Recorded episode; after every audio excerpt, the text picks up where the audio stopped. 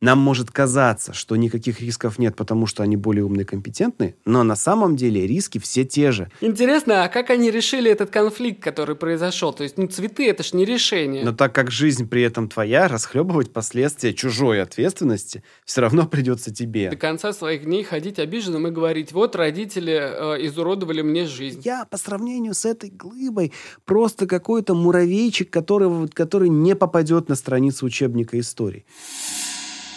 Здравствуйте, друзья! Это подкаст журнала «Опора». Сегодня мы с Виталием говорим об авторстве жизни и о том, как брать жизнь в свои руки и стоит ли это делать. Вы наверняка уже послушали тизер, и если что-то вас зацепило, буду рад, если мы сейчас вам что-нибудь интересное можем рассказать. У нас получился длинный разговор. А, мы уходим из темы в тему, потому что, в принципе, тема сложная. Это тема, которая касается принятия ответственности за свою жизнь, принятия рисков, анализа этих рисков и а, как вообще смотреть на вопрос личной ответственности. Тема довольно абстрактная, но мы постарались ее разобрать с разных сторон. Надеюсь, у нас это получилось. Для тех, кто не знает, есть журнал «Опора», сервиса «Зигмунд Онлайн». «Опора» занимается вопросами психологической устойчивости. Мы помогаем людям справляться с тревогой, неопределенностью и вот подобными вещами, которые сейчас актуальны. Сервис «Зигмунд Онлайн» — это сервис работы, онлайн-работы с психотерапевтами. Вы приходите в сервис, рассказываете о своих потребностях, и сервис вам помогает э, найти правильного психотерапевта и позаниматься с ним на понятных условиях. Там ребята отбирают психотерапевтов, у которых точно есть опыт, у которых есть нормальные сертификаты, свидетельства. То есть это не случайные люди. То есть это все нужно для того, чтобы помогать тем, кому нужна психологическая, психотерапевтическая помощь. Ну а мы в этом журнале занимаемся просто информированием, рассказываем о том, как бывает. Конечно же, нужно помнить, что психотерапию нельзя заменить чтением статей и прослушиванием подкастов. Поэтому, если вы чувствуете, что ваша жизнь может существенно улучшиться благодаря тому, что вы поняли, чего хотите и взяли на себя за это ответственность, возможно, вам стоит поработать с психотерапевтом. Ну, а с другой стороны, послушайте, что нам есть вам сказать. Надеюсь, что что-то будет полезно. Приятного прослушивания. Сегодня мы говорим про авторство жизни. Что это такое, зачем это нужно, и можно ли действительно взять свою жизнь в свои руки, до какой степени, чем это грозит, какие риски и почему это так сложно. Мы сегодня говорим с э, Виталием Шаркаевым, специалистом, сотрудником компании Зигмунд Онлайн, и давайте попробуем эту тему раскрыть. Давай начнем прямо вот с базового. Вот авторство жизни — это все красиво, люди что-то там об этом знали, слышали, но у них в голове, как правило, слово авторство означает, что ты автор, ты открыл там, лист бумаги и пишешь там какую-то свою историю своей жизни. Вот что ты там написал, то как бы и твоя история. И это, ну, такой, как мне кажется, несколько наивный взгляд, то есть ты не всегда пишешь, да, ты не всегда можешь управлять тем, что происходит, а, и вот это вот пишешь, ты не можешь выдумать, выдумать свою историю, ты как будто бы по-другому действуешь. Вот расскажи, что есть авторство жизни в, с точки зрения психологии? Ну, авторство жизни в этом плане, это, конечно же, не написание каких-то событий, которые непременно произойдут, например, но это эм, взятие в руки ответственности за то, как будет устроена твоя жизнь, за твои выборы, за ситуации, которые ты сам э, производишь. То есть ты выбираешь то, как будет, в общем, развиваться твоя жизнь. Выбираешь действия, выбираешь реакции, выбираешь отношения. Вот ты сам, сверяясь со своими желаниями, мыслями, эмоциями, реакциями, э, вот таким образом как бы конструируешь картину твоей жизни. Почему вообще существует понятие авторства? Ведь, по идее, мы и так каждый день принимаем решения, что-то делаем, сами как бы определяем свои реакции. Но, типа, откуда вообще взялась потребность в том, чтобы выделить это как вообще концепцию? Вот ты автор своей жизни. Ну, я думаю, что здесь э, важное, что заключается в слове автор, важный смысл это то, что э, именно ты тот главный человек, который принимает решение, за тобой, грубо говоря, последнее слово, и ты волен влиять на события больше, чем все другие. Потому что другие тоже будут стараться влиять э, на события в твоей жизни, и некоторые люди э, склонны, например, часто соглашаться – с тем, как им предлагают жить. Вот. Ну, особенно там, это если мы говорим о системе воспитания э, такой автори... ну, как авторитетной. То есть, когда есть вот авторитеты, и они лучше знают, как тебе жить. Давай возьмем вот такую бытовую ситуацию и посмотрим. Вот, например, человек э, молодой, ему там 15-16 лет. И наступает время, э, когда надо какие-то решения принимать по поводу поступления в университет. Ну, там, может быть, в 14 лет, там сейчас кто-то пораньше это начинает. И э, возникает несколько вопросов вот в этом возрасте, в районе 14-16 лет. Первый вопрос. Идти ли вообще в универ? Если идти, то как и когда принимать решение в какой? И если принимать решение сейчас, то кто это решение может принять? Вот традиционно, как, как я представляю обычно, как сейчас происходит, ну, по крайней мере, как происходило в мое время в большинстве, большинстве случаев, это происходило примерно так. В районе 13-14 лет твои родители начинали как-то там намекать, спрашивать, а что вот тебе, ребенок, интересно, а что ты любишь, и начинали тебя подталкивать в сторону того, что они считали какой-то нормальной карьерой. Там, юрист, экономист, я не знаю, программист, бухгалтер, что угодно и так далее. Потом постепенно как бы давление это улучшалось, а кем ты хочешь быть, а вот что ты думаешь про университет. И в какой-то момент родители уже чувствуют, что пора уже как бы готовиться к ЕГЭ и к поступлению, и они прямо начинают жестко ставить вопрос, типа, давай. И кто-то в каких-то семьях это жестко этот вопрос ставит по отношению к ребенку, в других семьях определяют, просто, ну, родители говорят, ну, сынок, ты вот не знаешь, кем ты хочешь быть, значит, ты будешь экономистом. Это вот, типа, точно, хорошо, и вот, типа, вот как положено. И начинают ребенка пушить в сторону этой экономики, он, например, поступает, и дальше как-то складывается его жизнь, учится, не учится, получает профессию, не получает, не принципиально. Вот давай попробуем развернуть, как это, конечно, может быть нечестно по отношению к юноше, да, к девушке, но вот как бы поступил ребенок, который дальше по жизни будет, грубо говоря, автором своей жизни. И что произойдет, и как сложится жизнь человека, который скажет, ну, я передаю ответственность за это решение своим родителям. Вот давай прорисуем эти два пути, эти два взгляда как бы на жизнь. Ну, тут действительно сложиться-то может по-разному. Кому-то, знаешь, везет, кто-то действительно какой-то потомственный э, экономист. Но чаще я замечаю, конечно, другую историю, что э, люди очень часто бросают э, профессии, на которые идут. Э, люди не понимают э, вообще, вообще даже они не в курсе на самом деле, куда они идут. Вот у меня была такая ситуация, я выбрал э, факультет связи с общественностью, потому что мне нравилось обществознание. Ну, вроде слова похожие, что-то связанное с обществом. Вот. А стал, хотел быть ученым, а стал пиарщиком. Ну, типа того, да. Э, но мне повезло, правда, у нас там была очень, э, очень сильная семиотическая школа. Вот, так что...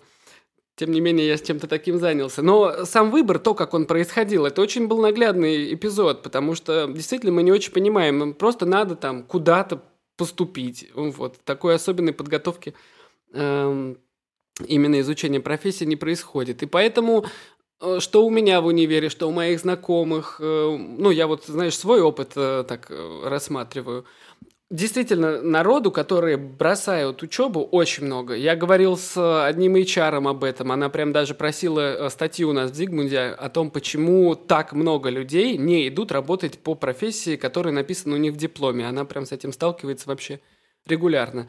Я думаю, здесь дело действительно вот в такой какой-то директивности изначальной, что ты попадаешь куда-то, ну, непонятно куда, ты этого, может быть, и не выбирал, ты не знаешь на самом деле вообще, чего ты хочешь, тоже, знаешь, такая большая проблема.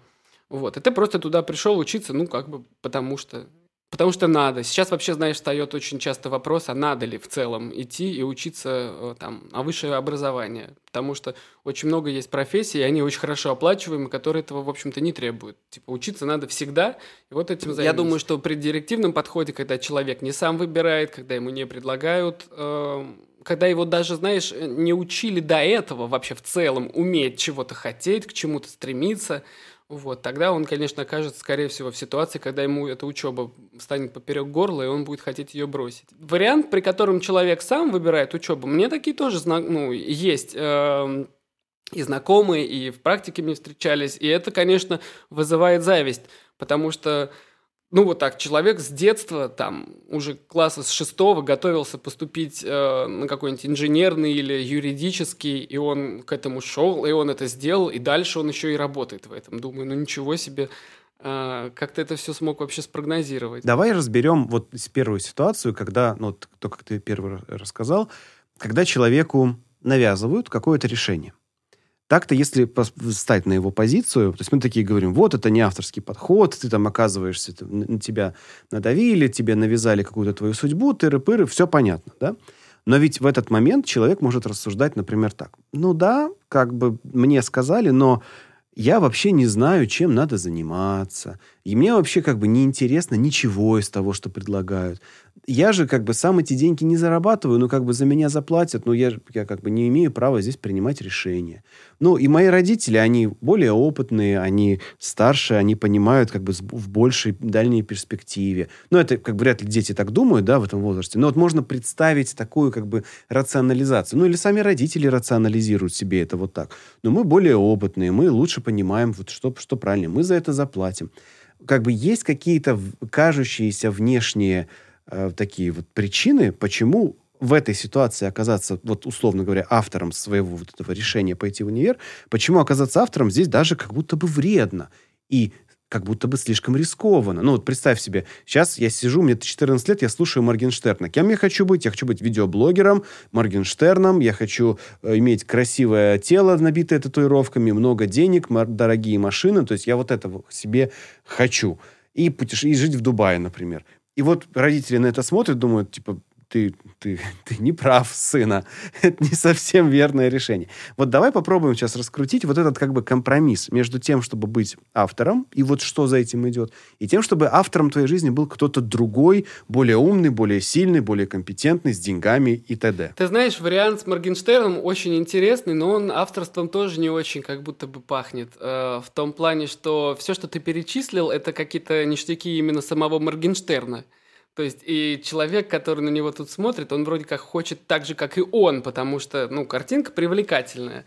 Вот. Чего он там на самом деле хочет? Ну, видимо, какого-то благополучия и ничего не делать. Ну, если там честно вот, отвечать. Тут это очень, на самом деле, интересный, сложный вопрос в том плане, как человек приходит к авторству через э, действительно какое-то культивирование, что ли, своих собственных желаний, с умением их услышать, с умением понять навязанные какие-то установки. В общем, не очень похоже на авторство то, когда человек э, воспринимает э, чужие какие-то заслуги, чужой какой-то успех как э, вариант, к которому ему тоже надо стремиться. Он выглядит привлекательным, это правда. Но этого ли он хочет? Дубая, быть блогером? Может быть, он просто хочет, ну, знаешь, чтобы его признали, признание.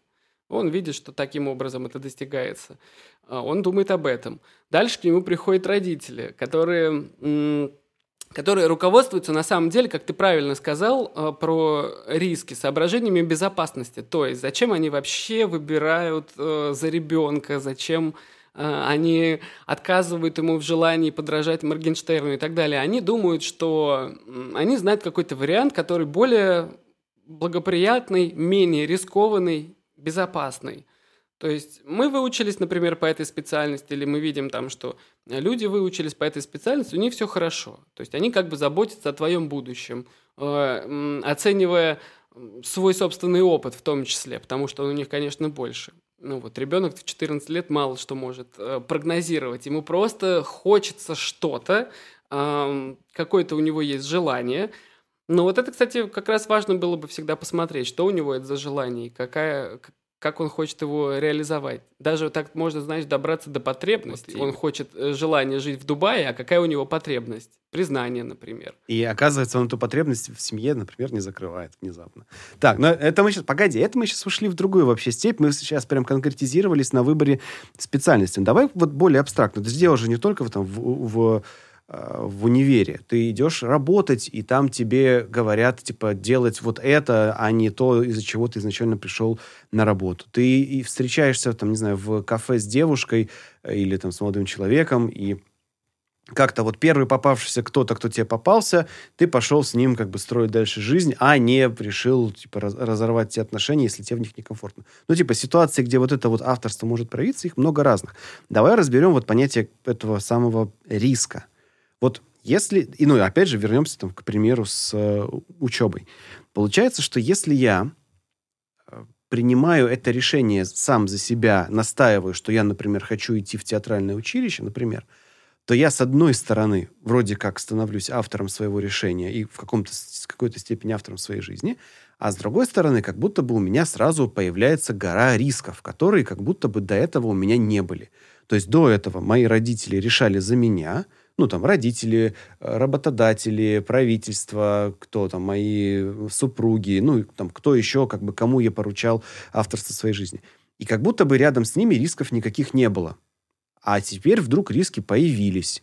Вот что ты думаешь про вот это вот появление рисков, связанных с авторством? Ну, вообще, эм, появление рисков, связанных с авторством, это что-то довольно естественное. Вообще, в целом, риск – это штука довольно естественная, и она присутствует эм, во всем новом. То есть, э, когда ты идешь во что-то новое, оно для тебя еще неизвестно, это нормально. И поэтому э, есть некоторый риск, особенно если ты идешь туда для того, чтобы что-то получить, и у тебя как бы э, процесс движения – это какие-то действия, которые ты можешь совершить, и в них ты можешь преуспеть, а, например, можешь и не преуспеть, и тогда ты не добьешься, к чему ты шел. Вот это и называется риск, то есть, э, что можешь добиться, а можешь не добиться. И я, насколько успел заметить, часто риском называют именно что-то такое, что обязательно ведет к неудаче. Ну, точнее, чаще всего риск это там, где ты можешь проиграть. Но на самом деле, как бы мы идем в риск для того, чтобы именно выиграть. И поэтому, когда человек берет авторство в свои руки, и особенно идет на какую-нибудь там рискованную штуку э, в театр, а не в IT сейчас, вот в IT он точно, например, там найдет работу довольно быстро, судя по статистике. Вот чего у него будет в театре, неизвестно. И тут действительно есть риски. Но что поделать? Так устроена жизнь. Эм, но есть и другой риск. Если ты отдаешь э, людям возможность решать за тебя, как будет устро... устроена твоя жизнь, это тоже риск. Человек, который берет на себя решение о твоей жизни, он как бы рискует тоже. Он же тоже до конца не знает, но он там опирается на свой опыт и решает, что, ну окей, я как бы готов здесь за тебя поручиться. Вот, что с тобой все будет хорошо.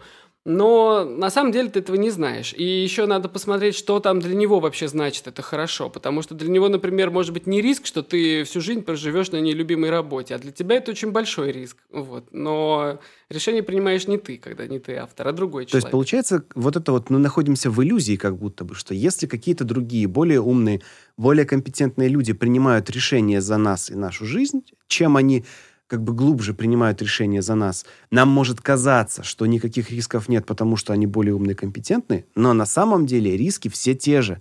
Они точно так же на месте. Только теперь э, э, эти риски оцениваем не мы, а другие люди. Отвечать, ну как бы расхлебывать последствия этих рисков все еще нам – а и одно от, никак повлиять на них мы как будто бы уже не можем. Ну, то есть взять того же, да, человека, за которого родители решили, что ему идти на экономический, какие там риски? Что он потеряет 6 лет на изучение, там, или 4 года, на изучение того, что ему неинтересно, что он будет в плохом настроении эти 4-6 лет, что он потом, будучи плохим эконом, экономистом там, или специалистом, не сможет найти нормальную работу. Ну, то есть эти все риски существуют, они очень реальные вполне, да, и... А кто за, это, за эти риски будет отвечать, когда ты закончил универ? Родители твои? Ну, нет, они... Что они с этим сделают? И получается, что человек зажат, как бы... Не то чтобы зажат, он вот можно, кстати, да, интересно, что можно отнестись к этому, будто бы он зажат между двумя рисками, а можно представить, что он выбирает из этих двух, как бы, двух групп рисков. И в случае, если он принимает на себя ответственность за свои решения как бы говорит, ну, я, это моя жизнь, я в ней сам определяю какие-то ключевые вещи. Он с этими рисками сталкивается лицом к лицу, думает о них, вынужден о них думать, не может о них закрыть глаза. А в другой ситуации он говорит, ну, вот там более умные ребята, они за меня как бы там решат, да-да-да. И он с этими рисками как будто бы не сталкивается, но он от них может вполне конкретно пострадать. И вот давай предположим тогда, что мы говорим не о... А, необходимости выбрать наименьшее из зол, а о возможности выбрать что-то, что тебе будет реально хорошо и полезно. Да, ну вообще это вот тот самый тезис, который я и говорю, что риск это все-таки то, что ты можешь э, выиграть. А другое дело, что э, очень интересно разворачивается ситуация, когда ты отдаешь авторство другим людям, потому что у тебя вроде, знаешь как, у тебя появляется вот какой риск. Э, я рискую тем, что я отдаю этим людям авторство, и неизвестно, как они этим распорядятся. Ну, более-менее мне что-то понятно. Там, если это мои родители, то я знаю, что они идут в сторону безопасности. Ну и вроде как этот риск кажется не таким уж и большим. То есть я просто тут э, смотрю, как мне будет безопаснее, и принимаю на себя вот это решение отдать им. История в том, что настоящие риски в этот момент от тебя уходят. Ты не, ты не знаешь их. Они остаются, но про них будут думать твои родители. Тут видишь такая ситуация какого-то слепого риска. У тебя есть там что-то, но ты не видишь всю вообще картину, потому что теперь всю картину видят другие люди. Мне здесь очень нравится твоя мысль, что на самом деле-то это не... Ну, во-первых, это не простые выборы, И не, совершенно не очевидно, что нужно выбирать именно всегда 100% все решения во всех жизненных ситуациях, за всех принимать всегда самостоятельно и быть автором всего и всегда во всех случаях. То есть это не какая-то абсолютная истина. Это, всегда, это просто вопрос размышлений. Вот мы сидим и смотрим на возможное развитие событий. С, как, с кем мы работаем, с кем мы дружим, с кем мы учимся, э, какие мы решения принимаем за себя. И мы думаем, вот я сейчас, я это я сейчас принимаю решение? Или кто-то принимает решение за меня, и это как бы осознанно, или это неосознанно. То есть такая как бы многокомпонентная такая история, где очень важно хотя бы осознать вот эту степень твоей ответственности, степень твоего авторства. И устраивает ли она тебя? Вот именно хотя бы, хотя бы эта степень. Да, безусловно. Это, это действительно, мне кажется, очень хорошее уточнение, что мы стараемся никогда не говорить в каких-то абсолютных э, категориях. Иногда, правда, очень даже удобно и полезно отдать другому человеку решение каких-то вопросов. Это называется делегирование, это нормально. Вот. Иногда ты можешь чего-то там сам не понимать. Иногда действительно опыт старших людей может пригодиться. Поэтому, правда, каждая ситуация уникальна, в ней надо э, попытаться разобраться. А, а по поводу ответственности, это вообще, мне кажется, один из ключевых моментов того, что мы называем авторство. Потому что э, авторство – это свобода выбора, грубо говоря. Я сам выбираю какие-то решения, какие-то действия и так далее. Но если я их сам выбираю, я за них и несу ответственность в том числе – и это тоже, знаешь, такая как бы категория рисков, грубо говоря, потому что что-то случится, я буду нести ответственность. Если я пошел в театралку, и там что-то не получилось, ну, я буду нести за это ответственность. Может быть, мне родители на самом деле и помогут потом, ну, или друзья помогут, ну, или, в общем, выбраться можно будет, возможно. Но если родители выбрали там вуз какой-то, Э, за тебя, то по, по логике как бы это, а теперь они несут ответственность, а не ты. Но так как жизнь при этом твоя, расхлебывать последствия чужой ответственности все равно придется тебе. Ну, то есть, да, ты пойдешь к ним за помощью, но нельзя сидеть и думать, что, а, ну, вот у меня не получилось там на эконом-факе, ну, ладно, это не, не моя ответственность, пусть они как бы и решают. Ты же не сможешь так жить. Ну, не знаю, может, знаешь, кто-то может. Э, можно, например, обид... обидеться и до конца своих дней ходить обиженным и говорить, вот родители э, изуродовали мне жизнь жизнь. То есть, и вот этот вот момент, что это они сделали, э, освобождает тебя как бы от авторства, но и при этом освобождает от ответственности, и вроде как бы можно ничего не делать, а просто быть вот таким вот пострадавшим. О, какую ты тему взял, обида. Ну, давай теперь распакуем обиду. Как ты определяешь обиду? Вот что, чем обида отличается, например, от, там, от злости, от, от какой-то агрессии? В чем разница? А, ну, обида это такая же злость, то есть э, есть эмоция, злость. Вот, ты ее можешь выразить напрямую, например, человеку и высказать ему это. А можешь обидеться, э, то есть это не выраженная злость. Ты просто закрываешь рот, а тихо там у себя внутри у тебя меняется отношение, ты, ну, некоторые люди, возможно, начинают вести себя, знаешь, не активно-агрессивно, а там пассивно-агрессивно. Вот, это всегда очень можно выдать обиду, когда человек там колки какие-то тебе дает фразочки и так далее. Но э, проблема обиды заключается в том, что она как раз-таки лишена авторства. То есть тебя обидели. То есть люди как вообще думают, что это меня обидели? Они не говорят «я обиделся», они говорят «меня обидели», хотя это на самом деле тоже активное действие. Вот. И раз меня обидели, то пусть обидчик это, грубо говоря, и расхлебывает вот у нас в отношениях теперь проблема, потому что меня обидели. Вот я таким образом буду ходить. А он там пусть как-то сам додумается э, вот, и э, поменяет ситуацию. А он может не поменять ситуацию, ему может быть нормальным. Ему может вообще... Он может даже не знать, что он вас обидел. Во-первых, он может не знать. Во-вторых, он может быть на самом деле каким-нибудь абьюзером, и ему это в кайф. То есть э, видеть, что вы обижаетесь, это ему вообще приятно. Он там может еще как-то, знаешь, раз, э, как это, раздербанивать этот улей и делать вам еще побольнее, потому что вы там начнете плакать, вот, а он такой, ну, вроде почувствовал свою власть. Такое тоже может быть. То есть, получается, у людей может быть такой, такая привычка, и это очень полезно в себе замечать, когда ты такой надул губки, насупился и такой, меня обидели. И ты сидишь и ждешь, что другой человек поймет, что он тебя обидел, сам сделал, без, без того, чтобы ты ему сказал, вышел на прямой конфликт, сам сделал что-то, чтобы исправить ситуацию, а еще желательно, чтобы еще сверху что-то сделал, как бы, чтобы твою еще обиду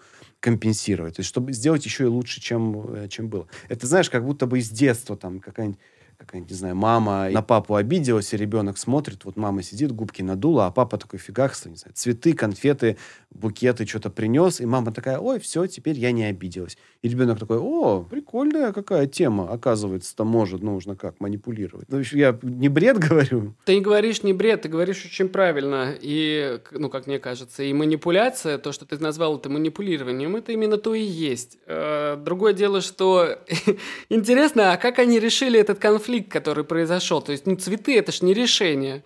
А, я тоже это замечаю очень часто, эту историю, что э, ну, мы с тобой уже об этом говорили, происходит какой-то конфликт, да, потом люди просто как-то, ну, вроде мирятся, не решая саму ситуацию, а они решают э, то, как они друг к другу относятся сейчас, потому что там уже наговорили всякого обидного и так далее. Но то, как мы к этому пришли, у них не меняется. Вот, исходя из этого. А могло бы поменяться, если бы э, ты вместо того, чтобы ждать, когда перед тобой начнут извиняться, до следующего раза, подумал бы, например, или подумала бы о том, что, блин, ну вот мы снова э, ругаемся там из-за этой мы- немытой посуды. Может быть, мне как-то уже что-то с этим сделать, может быть, поговорить именно про посуду, потому что цветы цветами, а посуда так и, да, и будет дальше оставаться. А человеку не нравится мыть посуду, и он не хочет. Ему проще купить цветы и, и снова ее не мыть. Как бы он будет выбирать те решения, которые ну, ему подходят, потому что ты ему отдаешь авторство решения этой проблемы. О, как. Ха-ха. Получается, что то есть смещение фокуса, вместо того, чтобы заниматься той проблемой и как бы принимать риски, и принимать решения, и делать все, чтобы, собственно, проблемы не было, люди как будто бы переводят это в плоскость отношений, изо всех сил начинают манипулировать тем, что их отношения портятся, что я вот, как бы, я обиделся, это же вопрос отношения, доверия. Ты говоришь, вот я обиделся, наши отношения ухудшились, давай исправляй это, как будто бы, да, давай исправляй наши отношения. И вот за этим процессом исправления отношений как будто бы теряется, собственно, суть, из-за чего это произошло. У нас разговор идет вот вокруг одной и той же этой темы, что вот есть некий риск, и большинство людей бежит от этого риска. Не то, что большинство. Есть люди, которые бегут от этого риска э, как бы в страхе, что это риск того, что они что-то потеряют. И насколько я понимаю вот то, о чем мы сейчас говорили, очень полезно посмотреть, хотя бы попытаться посмотреть на этот риск, не как на то, что там, не знаю, у тебя было 100 рублей, а станет 20 рублей, а что будто бы у тебя было 100 рублей, и с какой-то вероятностью у тебя их может стать 200. То есть ты как бы можешь что-то получить в результате этого, и именно в этом смысл риска, что ты идешь на риск ради чего-то. И это вот ради чего-то должно быть или может быть тем самым драйвером, чтобы перестать отдавать другим ответственность за себя, типа, пожалуйста, решите этот вопрос за меня, лишь бы мне не стало хуже а брать его на себя и думать, пожалуй, я попробую сейчас вот в этом понятных мне границах решить этот вопрос, не чтобы мне не стало хуже, а чтобы мне стало лучше. Да, я здесь с тобой согласен. Именно так это и происходит на самом деле. Но э, еще тут, мне кажется, важно сказать, что часто эм, люди даже в терапию, например, приходят, потому что им хочется минимизировать количество страха, на самом деле, и тревоги в своей жизни, вот, но при этом получать довольно много эм, там, бенефитов от своих действий. Эм, то есть рисковать как бы не рискуя. То есть, э, ну, это не очень возможно. Вот. Что, например, возможно сделать, и с чем там будет э, действительно психотерапия работать, это с тем, как, насколько у вас э, рациональны ваши страхи, насколько вы грамотно оцениваете риск, там, на что вы обращаете внимание. Вот. Потому что, ну, действительно, некоторая тревожность иногда ну, с реальностью ничего общего не имеет. Вот мы работаем там в некой компании. Там появляется задача возглавить новый проект. Не знаю, писать подкаст, делать блог. Ну, вот мы как, как люди контента, мы вот там можем такое делать. Или начать там новый продукт разрабатывать. Или запустить какой-нибудь телеграм-канал. Или заняться там импортозамещением. Ну, какая-то, в общем, новое, какое-то новое направление. Там, с одной стороны, есть деньги, которые могут выделить тебе, чтобы ну, ты, если ты пойдешь туда работать, ты станешь немного богаче, ну, или, может быть, намного богаче. Но вместе с тем это новое направление. Хрен его знает, как его делать вообще. Ну, ты, ни, ни у тебя, ни у кого в твоей компании нет какого-либо опыта.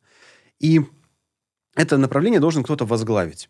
И это можешь быть ты, это может быть там твой сосед, это может быть там твой нынешний руководитель, кто-то в одинаковой степени может возглавить. И вот я представил сейчас так, что если ты, вот у нас тема нашего подкаста «Брать жизнь в свои руки». Если ты не берешь жизнь в свои руки, то есть если ты отказываешься от авторства, то ты занимаешь примерно такую позицию. Не ты, Виталий, а вот просто вот конкретно какой-то абстрактный человек. Мгм. Он вот такой, ну, говорит, ну, я вот, а, я хороший сотрудник, у меня есть там какой-то послужной список, у меня есть руководитель, и вот так как руководитель отвечает за нашу компанию, он должен сам решить, достоин я или нет. Первая его мысль.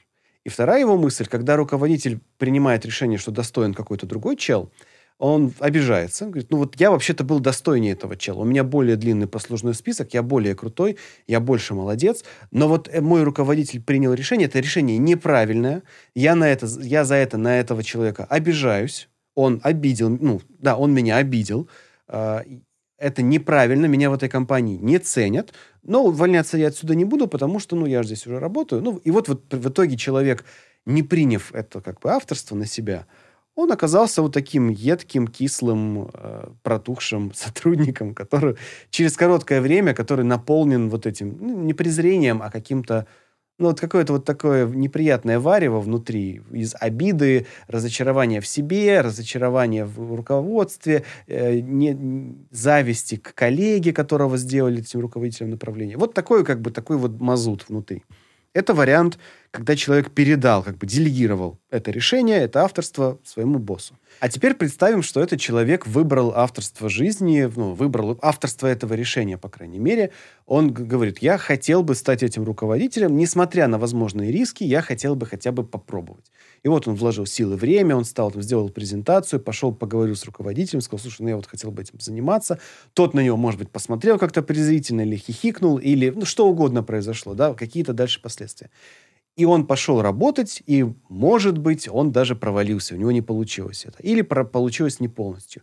Но вот выбрав этот путь, он точно ощутил, что все, что дальше с ним происходило, в огромной степени зависело от него. Вот он пошел работать этим руководителем, он понимает, ну вот да, вот на, надо вот эти действия совершить, вон те, там, там импорта заместить, тут начать вести блок, вот тут нужно нанять человека. И как завертелась какая-то другая новая жизнь, она может быть болезненной, тяжелой, может быть там переработки, хренаработки, ну там много всякой ерунды могло произойти. Но в целом, вот если сравнить с тем мазутом, который остался в душе, когда он перестал быть автором, и тем, той одухой, которая могла начать происходить, когда он начал быть автором, типа, что выбираешь? Од- Однозначный мазут или какая-то движуха, может быть, неприятная? Вот это вот тот выбор, который человеку предстоит на самом деле принять. Оказаться в, в этой вот как бы в болотце чужих решений или начать месить свою собственную кашу и, возможно, замесить что-то очень прикольное. Слушай, если можно, я бы немножечко разобрал этот случай, очень на самом деле интересен, вот с двух, с двух сторон. Давай. Ам, Во-первых, по поводу авторства. Все-таки решение здесь принимает начальник, то есть ты не можешь быть автором его решения. Вот, поэтому авторство именно решения все-таки за ним. Но чем отличаются а, два вот этих персонажа? Они авторы тех действий, которые они могут совершить, а, как бы предлагая начальнику это самое решение. Первый решает, как автор, ничего не делать, все отдать как бы э, на волю судеб, и вроде бы все уже достаточно. Ну, то есть он, он сделал там достаточно для того, чтобы его выбрали. А, Второй решает другое. Он становится автором других каких-то действий. Он выбирает, что он будет добиваться этого, что он будет делать там сверхработу, что он будет настаивать на э, решении им именно стать руководителем. Вот, вот здесь сильно различается авторство. Это как бы первая часть авторства, а вот вторая. Второй человек, даже в случае там какого-то реш- решения не- в его пользу, он решает, может быть, пойти на какую-то другую работу, где он сразу получит эту должность. Или, например, он эм, там поговорит с начальником, выберет какое-то другое направление. Или он решит, что он должен побольше работать. А вот первый человек, он как бы тоже, э, скажем, авторски, но в своем смысле, решает оставаться здесь, копить в себе обиду, ничего при этом ну, не делать, ни с кем не разговаривать, просто сидеть и наполняться какой-то вот э, желчью и злобой. Тоже вот, скажем, это его решение. Вот они как бы авторство каждого э, человека здесь вот в каждой этой ситуации. Слушай, ты очень крутую мысль, кажется, поднял здесь, что э, авторство есть в любом случае. Ты не можешь перестать быть источником решений в своей жизни. И ты, то есть нет такой ситуации, что кто-то на тебя, за тебя начал жить свою жизнь. Просто вопрос в том, какие решения ты принимаешь, каково их качество, и ощущаешь ли ты себя источником хороших решений в своей жизни. Кто определяет хорошесть и правильность решений? Ты, ты за себя определяешь или нет? То есть ты не можешь отдать... На самом деле, мы начинали с этого, да, как будто бы ты можешь отдать ответственность там, или отдать авторство. Нет! до тех пор, пока это твоя жизнь, ты ее субъективно воспринимаешь и как бы ты ее расхлебываешь, ты в любом случае генератор, то есть автор, создатель этих решений. Вопрос в том, ты это делаешь осознанно и в своих интересах, или ты просто болтаешься в проруби под действием всех возможных факторов и считаешь, что тебя все обижают и мир для, для тебя несправедлив. Слушай, ну и давай напоследок э, такую мысль затронем и, и хотя бы очертим ее какие-то границы. Ну вот я могу оказаться в ситуации, когда мне кажется, что никакое мое авторство, никакие мои решения ситуацию не сдвинут. Ну, типа, ситуация размером больше, чем моя жизнь, жизнь моего города, чем жизнь моей страны. Глобальные какие-то там интересы столкнулись, перемешались. И просто я смотрю на эту глыбу какую-то и понимаю, что я по сравнению с этой глыбой просто какой-то муравейчик, который, который не попадет на страницу учебника истории. И вот как мириться с вот этим вот каким-то контрастом размеров, а, и оставаясь в этой концепции, я автор своей жизни, я определяю, что в ней происходит. Вот что с этим делать? Ну, нужно принять тот факт, что реальность выглядит так, как она выглядит. То есть надо принять реальность, она такая. И что внутри этой реальности твоя жизнь на самом деле все еще продолжается. Вот. Сейчас очень много людей принимают очень много разных решений. Ну, кто-то уезжает, там кто-то остается, кто-то, я не знаю, закупает что-то, а, кто-то решил э, ничего не закупать, а наоборот оставить деньги. Все это авторские решения, творческие приспособления, как это говорится в психологии, внутри вот этой вот ситуации, в реальности. Никуда ваша жизнь отсюда не, не денется. Вот. Да, может быть, условия Э, действительно изменились, и они могут измениться в худшую сторону.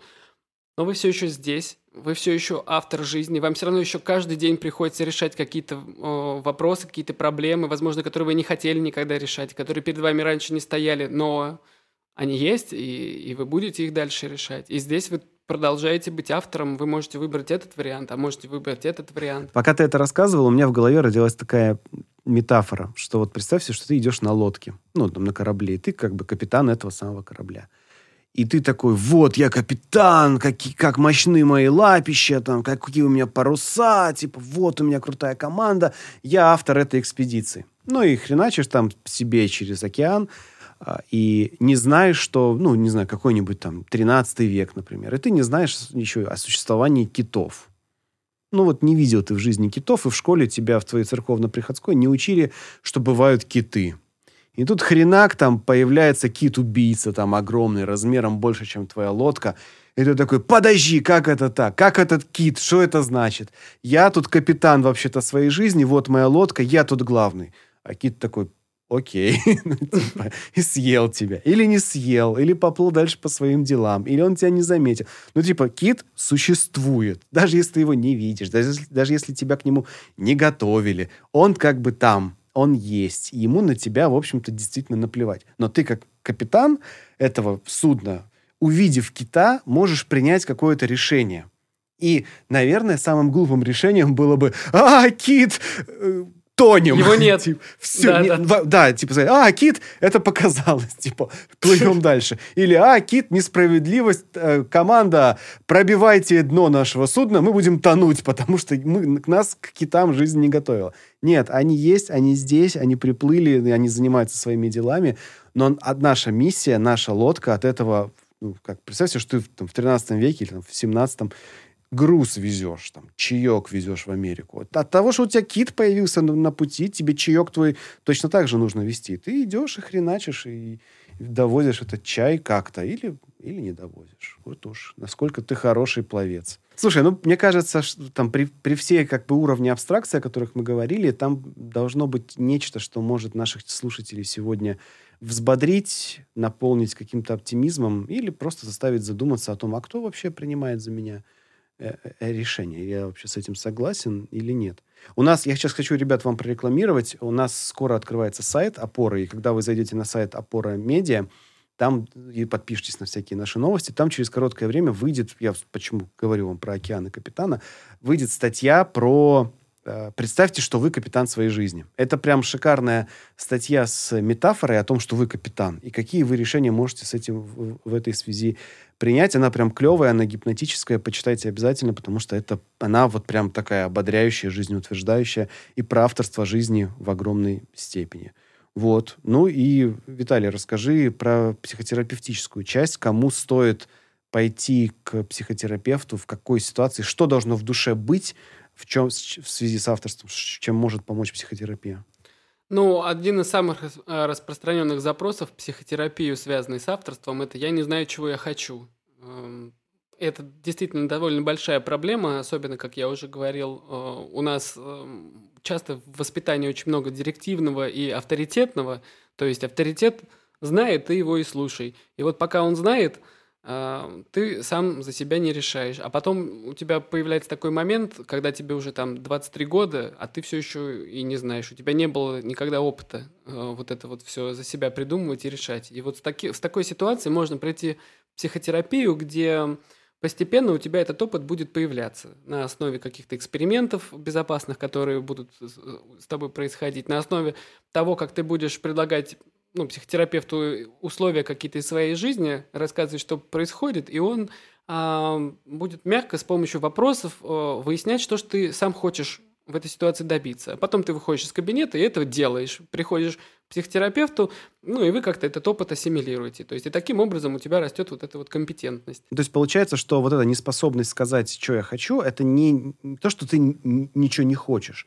Это просто ты не привык, ты не натренировался слушать себя, прислушиваться к своим потребностям, желаниям и эмоциям. Ты не, не научен, не натренирован действовать на основании этого. И, то есть у тебя все это есть на самом деле внутри. Ты действительно, у тебя есть какие-то потребности, ты чего-то хочешь. У тебя все это есть, просто ты не привык это слушать и в, со, в соответствии с этим действовать. И психотерапевт тебе поможет ровно это. Не вложить тебе в голову, что ты хочешь, а помочь себе то, что там уже есть, достать, посмотреть и в соответствии с этим пожить в безопасной, в хорошей, правильной среде. Вот обязательно, он ничего в тебя вкладывать там не будет. Он будет вместе с тобой пытаться понять, чего же на самом деле хочешь ты, какие у тебя потребности не реализованы и какими желаниями ты эти потребности хочешь реализовать. Да, а у тебя эти потребности однозначно есть.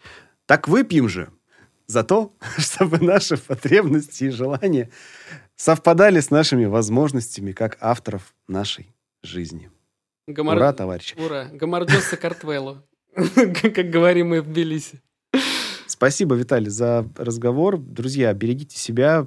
Я надеюсь, что было полезно то, о чем мы сегодня говорили. Давайте нам обратную связь, пишите нам в комментариях, пишите нам на почту, пишите нам на редакционную почту Зигмунда, издание «Опора», журнала «Опора», сервиса «Зигмунд онлайн». Нам это все важно, потому что мы на основании этого строим наши следующие выпуски, придумываем темы и э, пытаемся помочь вам с теми вопросами, с которыми можем. Спасибо за внимание. Заходите к нам на сайт, э, подписывайтесь на наши соцсети и услышимся с вами через неделю. Спасибо.